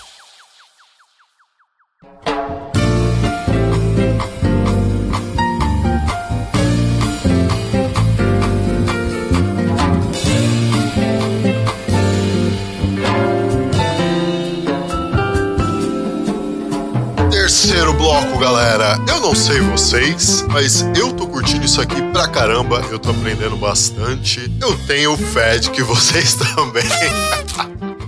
Ah, pelo menos a nossa intenção aqui com vocês é trazer o melhor conhecimento possível para vocês a respeito do assunto e algo que eu julgo mais importante ainda do que isso, que é despertar a curiosidade de vocês para que vocês mesmos vão atrás de informação. Essa que é a, a grande sacada da coisa toda. É vocês mesmos irem atrás de informação, vocês mesmos terem iniciativa em ver para vocês o, o, que é melhor, o que não é melhor, se vale a pena para vocês investir em criptomoedas, se vocês acham que não vale a pena. No final das contas, galera, quem decide isso é cada um de vocês que está ouvindo esse episódio aqui com a gente e que vai ouvir os próximos episódios. A nossa ideia aqui é levar a vocês o máximo de informação possível e mostrar o mundo de possibilidades que as criptomoedas vêm inovando. Bora lá para o terceiro bloco agora, onde nós vamos falar sobre melhores práticas ao lidar com criptomoedas. Uh! Vamos logo de cara aqui, uma pergunta que de certa forma já foi respondida no bloco anterior, mas é bom até dar uma enfatizadinha, né? Lucas, qual que é a melhor maneira de armazenar as criptomoedas? Pessoa que começou agora ali e tal, qual que é a melhor maneira dessa pessoa armazenar suas criptomoedas? Tá, é muito, muito importante essa pergunta. Na realidade, a gente tem essa impressão que a gente está transferindo uma, uma, moeda de uma pessoa para outra, né? Como se eu estivesse entregando. Sim. Mas na realidade, o que acontece é, como eu tinha te falado, é um livro razão de contabilidade, ou seja, existe uma contabilidade. Então lá está registrado. Léo tem um Bitcoin, Lucas tem um Bitcoin, Lucas transferiu um Bitcoin para Léo. Então, assim, é um livro razão que está lá, os registros escritos, estão lá, gravados. Então, você não fica com nada. O que você tem são chaves que permitem que você altere a sua posição no registro, tá? que são as chaves privadas. Essas chaves privadas ficam armazenadas nas carteiras, que são as tais carteiras de Bitcoin. A sua carteira, ela na realidade armazena as suas chaves. E através da sua carteira com suas chaves, você consegue acessar a sua posição no blockchain do Bitcoin, que é o livro Razão. Então, existem algumas carteiras de Bitcoin Bitcoin disponíveis no mercado, várias. Algumas delas são online, são as chamadas hot wallets, tá? que são aplicativos, aplicativos de celular, aplicativos para computador, que eles lhe dão acesso ao blockchain do Bitcoin. E você consegue, através desses aplicativos, gerar suas chaves privadas, que você faz com as chaves privadas, que são um backup bem extenso, de 12 ou 24 palavras aleatórias, você anota com essas palavras, você consegue resgatar, acessar em qualquer carteira. Vamos supor, você perdeu seu celular, estava lá com sua carteira, não tem problema. Você vai, pega um novo, baixa o app de novo, usa suas palavras-chave e resgata o acesso à sua conta, né? Vamos dizer assim, a sua conta de Bitcoin, que na realidade é a sua posição no blockchain. Então existem as carteiras online, que são as hot wallets, e tem as, as carteiras offline, que são as cold wallets, que são consideradas as mais seguras de todas, porque elas ficam offline. Você só conecta ela na hora de utilizar e depois desconecta. Então, assim, você fica menos vulnerável a alguém acessar seu celular, o seu computador, porque elas estão offline. E tem várias no mercado. Por exemplo, até no site bitcoin.org tem uma série de carteiras que eles recomendam, que é um site que é organizado pelos desenvolvedores do Bitcoin, né, que é muito legal. E você também pode baixar o cliente que chama, né, do Bitcoin, que é o software do Bitcoin, no seu computador e você ter lá uma carteira própria no seu computador. Não se recomenda fazer isso no computador do dia a dia. Primeiro porque o, o software do Bitcoin hoje traz com ele todo o arquivo do blockchain do Bitcoin, que são literalmente todas as transações que já ocorreram no mundo, e tá aí com quase 200 GB de memória, né, para você poder armazenar isso. E tem essa questão de você estar tá com o seu computador online e alguém algum dia mandar um malware acessar seu computador e acabar acessando isso também. Mas, por exemplo, existem carteiras online disponíveis, você encontra muitas, tem a Green Address Tem a Blockchain, tem a Jax, tem várias. E tem as que são as cold wallets, que tem a Trezor, tem a Ledger, tem a KeepKey, né? São muito boas. Eu gosto muito da Trezor e da Ledger. Uso essas duas excelentes. E no meu celular, é, no meu iPhone, eu, eu gosto de usar a Green Address, que também é uma carteira que tem uma tecnologia legal para diminuir a tarifa de transação. Mas são detalhes, mas tem que aprofundar um pouquinho mais, né? Demorar muito tempo para explicar. Como você falou, é bom provocar as pessoas para ter curiosidade, pesquisar por conta própria. Você aprende mesmo é pesquisando por conta própria. Então, despertar curiosidade realmente é, é o melhor caminho. Essa é a ideia. E Lucas, como que o pessoal consegue avaliar um bom ativo? Como que a galera consegue identificar uma criptomoeda que valha a pena investir? Vai, o cara tá lá e ouviu esse podcast e falou: pô, o Lucas falou bastante lá de Bitcoin e tal, ele curte bastante, mas é, não sei, Bitcoin, queria investir em outra tal. Como que essa pessoa pode fazer? É, cara, tem muita gente que seguia só pelo preço. Sabe, o cara fala: ah, o Bitcoin tá, Tá caro, caro, eu prefiro não. comprar aquela ali que tá um dólar, tá cinco dólares, tá 50. Eu acho que aquela ali pode passar a valer 10 mil dólares amanhã também. Vou pra lá. Existe muito isso. Eu acho esse critério perigosíssimo, perigosíssimo de você medir pelo preço. Eu acho o supra-sumo do risco fazer isso. Eu. Mas assim, geralmente os meus amigos que eu conheço, as pessoas de mercado que eu conheço que gostam, adoram operar altcoins, né, que são essas moedas alternativas que vieram depois do Bitcoin, o que que se examina? Se examina o time que está por trás, as pessoas que estão por trás da criação daquela moeda. Se examina o white paper, que é o, o documento oficial que relata o, o propósito da moeda e a tecnologia que ela está utilizando. Uma vez que ela já foi lançada, que ela está no mercado, você examina o market cap dela, assim, o- volume de dinheiro que já foi investido nessa moeda. Que corretoras estão adotando essa moeda? Se forem grandes corretoras, é melhor. Ah, aquela moeda tá uma maravilha, mas o volume dela é bem pequenininho e tá numa corretora que ninguém sabe nem quem é, um perigo. São esses são os principais fatores, né? White paper, time, volume, exchanges que ela tá, tecnologia sendo aplicada, são pontos que vale a pena examinar, mas o correto é você estudar profundamente cada item desse antes de você entrar. Mas é, como eu te falei, hoje são tantas, toda semana aparece um novo que o cara muitas vezes vai no escuro, ou só pelo preço, ou por um ponto, ou por outro, é muito comum. Eu acho loucura, não faço isso, mas eu observo com muita frequência isso acontecendo no mercado. Quais criptomoedas prejudicaram investidores ao longo desses anos? Quais, na sua opinião, não são um bom investimento hoje? Mas várias criptomoedas já prejudicaram algum investidor em algum momento. Né? O cara que foi mão de alface.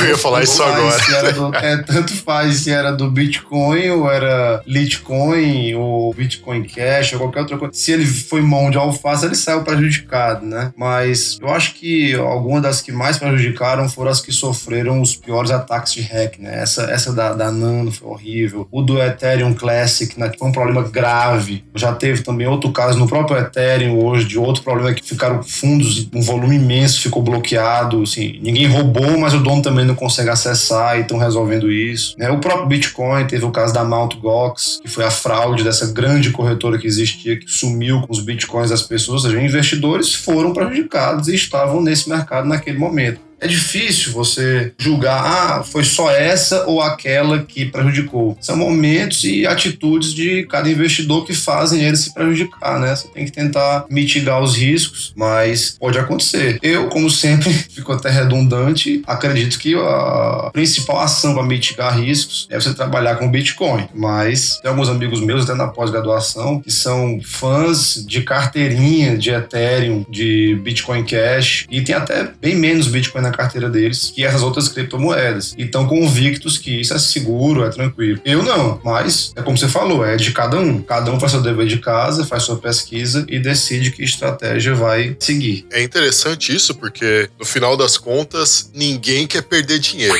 Sendo assim, Lucas, quais que são as dicas para quem quer começar a investir nesse mercado? O que, que a pessoa precisa ter em mente antes de ingressar nesse meio? Primeira providência: estude antes de entrar. aquela pergunta que você fez no começo é muito boa. Entenda o que é dinheiro, pesquise a tecnologia da criptomoeda que você se interessou mais. Eu recomendo começar sempre com o Bitcoin. Pesquise profundamente primeiro o Bitcoin, porque ele originou todas as outras. Então a base está ali. Então você primeiro se atualiza sobre o que é o dinheiro, pesquisa profundamente o Bitcoin, como ele funciona, qual é a tecnologia por trás, Terceiro, não invista mais do que o que você pode perder. Não faça isso. Quarto, tenha uma estratégia. Ou você vai ser um hodler, né? Um, um holder, um cara que segura, compra e espera de longo prazo, que tem sido, de longe, a atitude mais segura nos últimos anos. Você comprar esquecer, se lembrar disso daqui a dois, três anos. Todo mundo que fez isso teve uma alegria imensa. Em quinto lugar, se você quiser, depois de estar com todos esses episódios realizados, né? Você estudar o que é dinheiro, novamente, estudar o Bitcoin profundamente e depois você não investir mais do que o que você pode perder. Aí, uma vez que você teve a experiência, comprou, guardou alguma coisa, viu como é que funciona, fez uma pequena transação, aí você passa a ver se você quer estudar outras moedas, se você quer aprender a fazer trade, que também não é uma brincadeira light, você querer aprender a fazer trade. Você tem a consciência que não é da noite para o dia que aprende, tem que ter experiência. Existem cursos excelentes, existe muito material material bom na internet, mas requer, como toda atividade, requer experiência, requer prática e não deixa de ser um jogo relativamente perigoso, mas pode dar muito bom, mas para os inexperientes é difícil, tá? E depois disso você vai pesquisar mais outras criptomoedas, ver o que, é que mais te agrada, que projeto você gosta mais. Mas basicamente seria esse um caminho básico, né? Mas é como você falou, sempre é bom repetir: faça seu dever de casa e tome suas próprias decisões. Isso aí. E depois da pessoa ter essas dicas em mente, quais que são as melhores medidas de segurança que essa pessoa pode tomar ao lidar com criptomoedas? Uma das principais é você ter muito cuidado com as suas chaves. Lembre-se que se você perder suas chaves, se você esquecer sua senha para acessar sua carteira e perder as chaves privadas, que é uma espécie de backup, né? Você tem duas senhas. Você tem uma senha mais curtinha, que é para você acessar no dia a dia a sua carteira, e tem as chaves privadas, que são aquelas 12 ou 24 palavras palavras aleatórias. E você consegue resgatar com essas palavras, com essas chaves privadas, o acesso à sua posição em qualquer carteira. Se você perder essas duas coisas, você perdeu seu dinheiro, tá? Não tem volta. Não tem um gerente para ligar e resetar a senha, não. Que, que se recomenda? Quando você faz sua carteira, você anota as suas chaves privadas em um papel, não é em computador, não é em arquivo, não é e-mail digital, que é mais perigoso, você anota num papel e tranca num cofre. Você faz backups desse papel. Você anota em dois, três lugares diferentes, esconde. E aí você informa isso de repente para pessoa da sua família, para sua esposa, para seus filhos, e você avisa, ó, oh, aconteceu uma coisa comigo, tá aqui, essas palavras aqui, tá lá. Porque se você não disser para ninguém e acontecer alguma coisa com você, vai junto com você. Não tem como ninguém resgatar mais não. Isso é um fator de risco para quem trabalha com criptomoeda e tem um patrimônio relevante investido em criptomoeda. É muito perigoso você perder suas chaves, perder sua senha, perde dinheiro. Então isso é perigoso, dá trabalho. Esse tipo de coisa, as pessoas têm que tomar muito cuidado. Outra medida de segurança, como supor você ganhou muito dinheiro, tá com muito dinheiro em criptomoeda, ser discreto, porque você tá com o poder de transferir aquele valor na sua mão em qualquer ponto. Então, volta aquele negócio. Um cara descobre que você tem muito dinheiro em Bitcoin e o controle tá todo com você, o cara bota a arma na sua cabeça, ele limpa a sua vida instantaneamente. Coisa que hoje, apesar de todos os problemas e todo o nefasto tratamento que os bancos fazem com seus clientes hoje, né, que é uma coisa muito ruim, muitas vezes, de controlar seu dinheiro, tem esse lado. O cara for querer te roubar, você movimentar muito dinheiro da sua conta, uma pessoa que tem muito dinheiro, ela não consegue movimentar com tanta facilidade esse dinheiro, porque o próprio banco trava, né? Então, até se uma pessoa quiser te roubar, fica um pouco mais difícil. Então, tem esse fator. E outro ponto perigoso é fiscal,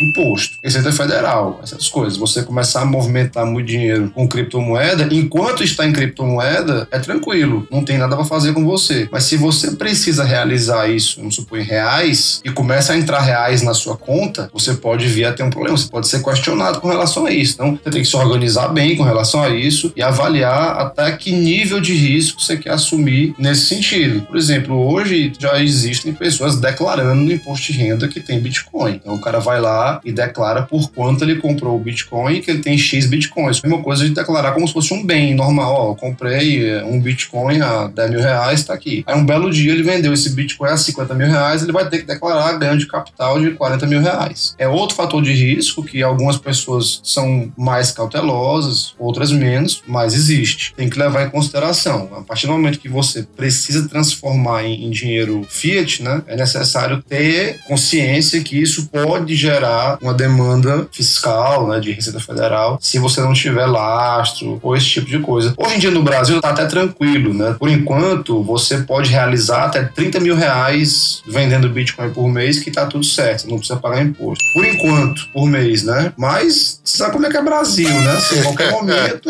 tá, mete uma caneta ali, muda isso e pronto. É. Então tem que ser organizado, tem que tomar cuidado com essas coisas. Só recapitulando, para deixar bem claro pra galera, como identificar uma pirâmide com criptomoedas? Bem, o que, que vai acontecer? Você vai ver primeiro o pessoal com um marketing muito agressivo, uma mídia forte, promessas de retorno fabulosas, fantásticas, no mínimo 10% ao mês, no mínimo, geralmente é 30, 20, 30% ao mês. Exigem que você faça o investimento e você não pode resgatar em menos de um ano, você vai passar um ano recebendo só os rendimentos, é um padrão também. Outro padrão é que eles promovem grandes eventos que parece assim uma sessão de coach, assim, uma coisa de autoajuda, faz aquele, alguns eventos em auditórios, o cara vai lá, interage com o pessoal, uma pessoa articulada e pergunta quem quer ganhar dinheiro e fica atiçando esse emocional do desejo de ganhar dinheiro rápido, com pouco trabalho. É muito comum desse padrão de atividade. Teve um dia aqui em Fortaleza, que é onde eu moro, um dia eu vi um, um panfleto falando de Bitcoin e tal, e aí eu e meu sócio, pô, vamos lá, quem é esse cara? Vamos lá conferir quem é esse pessoal, vamos lá conferir. A gente chegou lá, um auditório lotado, as pessoas não faziam a menor ideia de nada da tecnologia, estavam ali desesperadas. Você vê nitidamente que as pessoas desesperadas para ganhar dinheiro rápido, querendo acreditar na mentira do cara, porque ele estava usando da desinformação, apresentando a valorização do Bitcoin do ano, que é real, é verdade, e prometendo para as pessoas rendimentos de 30% ao mês, garantidos todo mês. E outra coisa que é clássico: se você trouxer mais gente, você ganha comissão. Clássico, clássico, clássico. Ou seja, muito utilizado. Marketing multinível. É muito comum essa palavrinha estar tá associada a essas práticas, tá? Então, rendimento mensal fabuloso, né? Assim, eventos grandes com muita animação, você vai ganhar muito dinheiro, o cara lá atiçando as pessoas, falando como mudou a vida dele, que coisa maravilhosa. Tudo isso aí corra longe, entendeu? Porque a maioria das vezes é o que ocorre. Esse caso que eu fui lá visitar, não deu três meses, os caras estavam presos e aí o negócio caiu. Caramba, três meses, cara. Que eu tinha conhecido, mas eles estavam operando já fazia um tempão, entendeu? Quando eu descobri, chamava A-Display o nome do, do negócio, uma coisa desse tipo, nem me lembro exatamente como era. E quando eu vi aquilo ali, eu nem fiquei o evento inteiro. Com 20 minutos eu já vi do que se tratava e saí fora. Tanto eu como meu sócio, a gente foi embora. Mas assim, depois de um tempo, passou uns três meses, tava a notícia do jornal, que era fraude, que as pessoas perderam dinheiro, que ninguém vai ver o dinheiro. Pior, que o pessoal que acabou sendo preso é, nem era o, o chefe mesmo, era o pessoal que estava operando aqui para ele. E como eu te falei, na legislação atualmente é até branda a pena para esses crimes financeiros de pirâmide. É um problema, cara. E, e o pior, é muito sedutor. As pessoas, é o coitado, né? O pessoal querendo ganhar dinheiro, cara, desesperado com essa situação do país, fica doido para encontrar uma tábua de salvação, né? Infelizmente. Então, bora lá. É hora da resposta da pergunta polêmica do nosso momento João Kleber. ah, a pergunta polêmica foi: qual a melhor de todas as criptomoedas? Aquela que vai deixar geral milionário em dois meses. Bem, como eu te falei, eu sou um pouco suspeito porque eu me considero um, grande entusiasta do Bitcoin. Então, para mim, a melhor criptomoeda, sem dúvidas, é o Bitcoin. Para mim. Mas não é todo mundo que tem essa opinião, tá? Tem muita gente que prefere outras. Tem muita gente que prefere Ethereum, outros que preferem Bitcoin Cash. Eu prefiro o Bitcoin. Agora, aquela que vai te deixar, que vai deixar gerar um milionário em dois meses, essa não existe, tá? Me Pô, não, cara, não. Essa não existe. Até mesmo porque o cara, para conseguir ganhar isso em dois meses, ele já é milionário. Ele poder fazer, multiplicar os milhões dele, porque tudo é proporcional, né? Se você botar 100 reais e valorizar 100% em dois meses, você transformou em 200. Então, assim, não, mudou muita coisa. Teria que ser muito, uma subida muito absurda para realmente transformar de não milionário em milionário em dois meses. Então, assim, não acredito. Agora, que pode transformar geral milionário em cinco anos, ah, sem dúvidas. Aí existem várias que podem fazer isso. Mas é como eu volto a repetir: não é recomendação de investimento. Faça o dever de casa, estude por conta própria e tenha consciência que é necessário muita frieza com a volatilidade. Se você entrar nesse negócio, não seja mão de alface.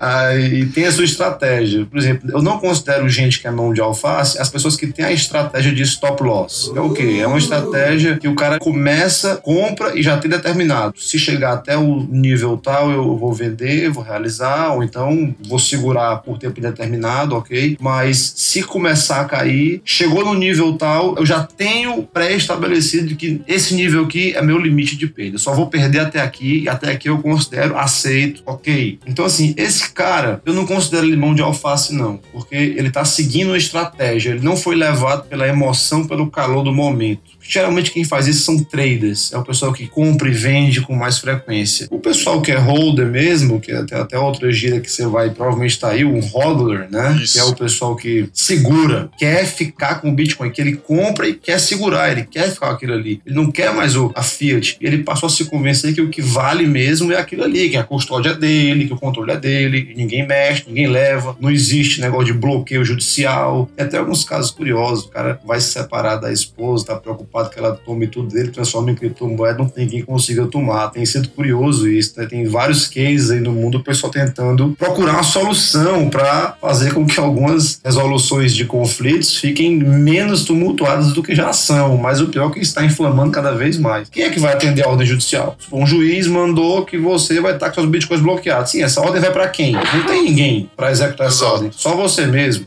Muita gente ficou rica, realmente, com Bitcoin, mas muita gente perdeu dinheiro também. Porque se desesperou quando caiu, ou porque investiu mais do que o que podia perder. E quando o Bitcoin caiu, infelizmente o cara teve um problema. Vamos supor que você investiu sua poupança inteira. Você tinha lá 100 mil reais, você comprou de Bitcoin. Tudo beleza. Você poderia até perder isso aí, você aceitaria. Tipo, mas aí você teve um acidente, precisou fazer uma cirurgia de 50 mil que você não tinha. Putz, aí o cara vai ser obrigado a vender os bitcoins dele no preço que tiver para pagar por essa situação. Então isso faz com que ele perca dinheiro. Voltando à recomendação clássica, é que você disponibilize uma parte pequena do seu patrimônio para você entender como é que isso funciona, uma parte que você possa perder e que não vai te fazer falta se você tiver algum problema ao longo aí da sua vida. À medida que você for criando confiança e conhecendo, você pode aumentar a sua posição de acordo com o seu nível de análise de risco. É muito pessoal isso. Mas é isso aí. Pô, Lucas, foi uma entrevista muito bacana, cara. Eu curti muito.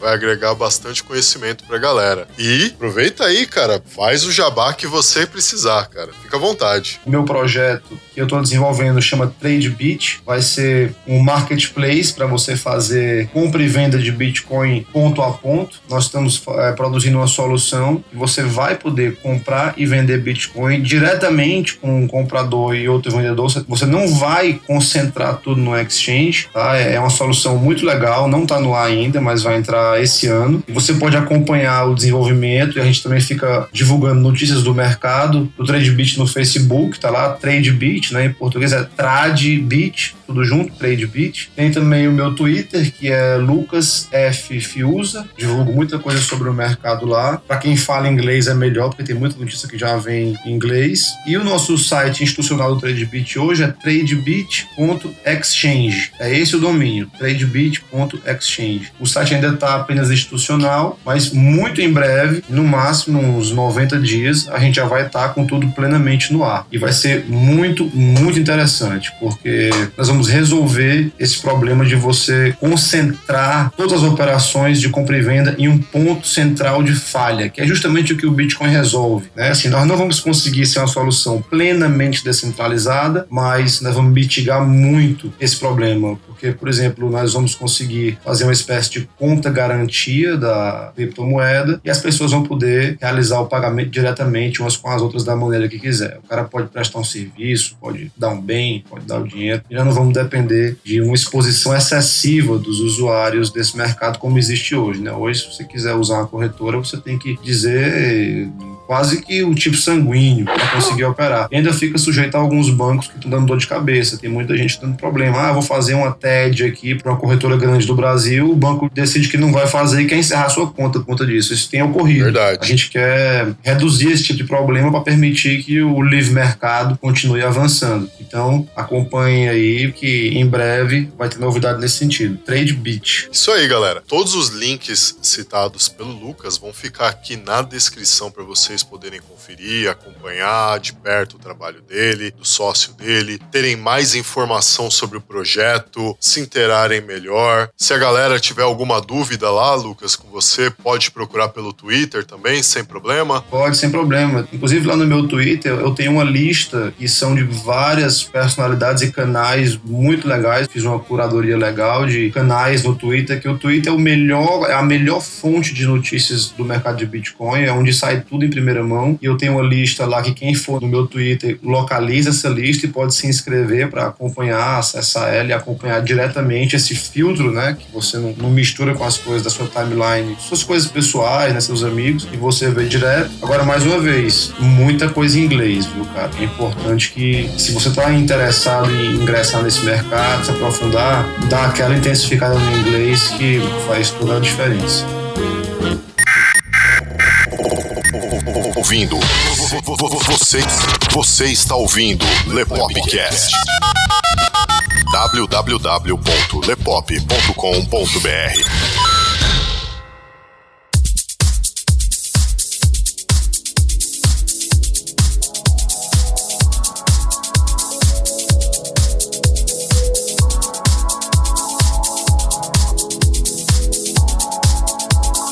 É isso aí, galera. Infelizmente a gente fica por aqui. Eu sei que vocês gostaram desse Lepopcast e eu sei que vocês vão gostar dos demais Lepopcasts, onde a gente vai abordar mais criptomoedas e mais assuntos relacionados a criptomoedas. Né? A gente preparou aí várias entrevistas bem bacanas, assuntos bem interessantes, convidados bem interessantes também. Tudo pensando em levar o melhor conteúdo para vocês e despertar a curiosidade de vocês a respeito desse assunto. Até porque mídia mainstream, como vocês já devem imaginar, vocês não vão ter tanto acesso à informação assim. Se vocês querem entender de criptomoedas mesmo, vocês têm que ir atrás de gente da escola austríaca de economia, atrás de criptoanarquistas, atrás desse tipo de gente para pegar conhecimento a esse respeito. E a gente está trazendo esse conhecimento aqui para vocês. Uma vez conhecimento passado, o que vocês vão fazer com esse conhecimento cabe a vocês. A gente fica aqui muito feliz de poder é, encontrar pessoas aqui como o Lucas e como tantos outros que já gravaram entrevistas com a gente e os outros que estão confirmando aqui que vão gravar, que são pessoas dispostas aí a compartilhar informação e a levar conhecimento a vocês também. Pra gente é uma alegria muito grande aqui. Lucas, muito obrigado, cara, de coração pela entrevista. Foi muito bacana e muito esclarecedora. Obrigado, eu que agradeço o convite. Foi uma honra agradecer também ao professor Adriano Paranaíba, um cara espetacular pela indicação. E também o pessoal conhecer lá a pós do Instituto Mises Brasil, em Escola Austríaca de Economia. Espetacular, não só para quem está querendo se envolver com criptomoeda, um conhecimento para a vida, do modo geral, é muito válido, para que todo mundo está no mercado de trabalho, muito legal. Tô gostando demais e recomendo.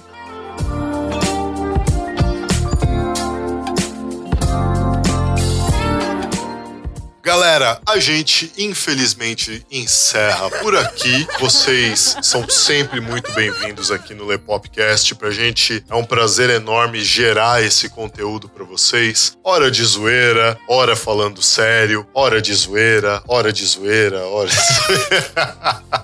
é, mas pra gente é uma satisfação imensa levar esse conteúdo para vocês. Façam o download desse episódio, façam o download de outros episódios do Lepopcast. Levem o Lepopcast a mais gente, mostrem os nossos podcasts, apresentem o Lepop pra galera, tragam mais gente para conhecer a gente. Não se esqueçam também que o Lepopcast integra a galera do Esquadrão Podcasts e se você gosta de ouvir podcasts por algum agregador via browser, né, pelo seu navegador, a gente recomenda aí para vocês o Ouvindo Podcast, lá da galera do nosso amigo Fábio Franzoni, pessoal do podcast. Os links tanto do Esquadrão Podcasts como do Ouvindo Podcast estão aí na descrição também, tá, galera? E é isso. A gente infelizmente fica por aqui, mas não se esqueçam, semana que vem a gente está de volta. Não esqueçam de avaliar o Lepopcast no seu agregador favorito, no iTunes, espalhar a mensagem pra galera, compartilhar para todo mundo e acompanhe também a nossa série de episódios falando sobre criptomoedas e o mundo que as criptomoedas proporcionam. É isso aí, galera. Aqui quem falou com vocês foi o Léo Favareto e eu contei aqui com a participação mais do que especial do Lucas Fiuza. Opa, Léo. Muito obrigado, amigo. Valeu. E a gente se vê na semana que vem, galera. Até terça-feira que vem, 7 horas da noite, tem mais Lepopcast aqui para vocês. Falou!